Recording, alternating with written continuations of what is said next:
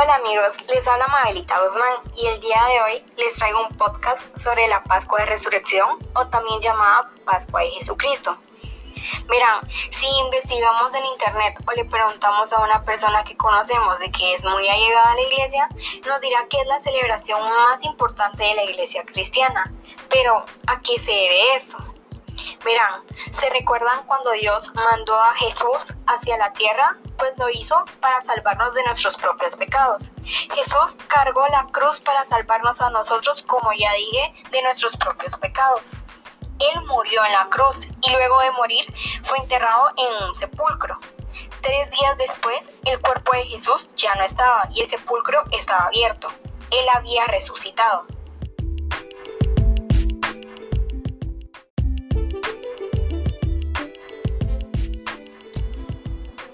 Por ello que todos los cristianos celebramos todos los domingos después de la primera luna llena de primavera la resurrección de Jesús. A este domingo se le llama Domingo de Pascua o Domingo de Resurrección.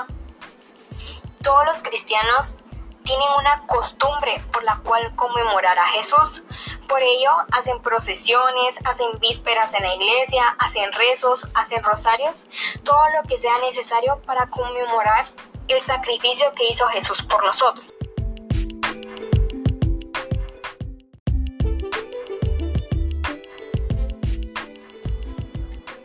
Para acabar con el tema de la resurrección, les dejo una frase que va muy relacionada con la resurrección y es una hermosa frase.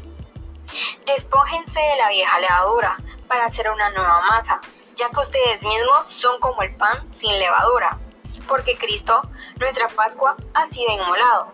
Celebremos entonces nuestra Pascua, no con la vieja levadura de la malicia y la perversidad, sino con los planes sin levadura de la pureza y la verdad.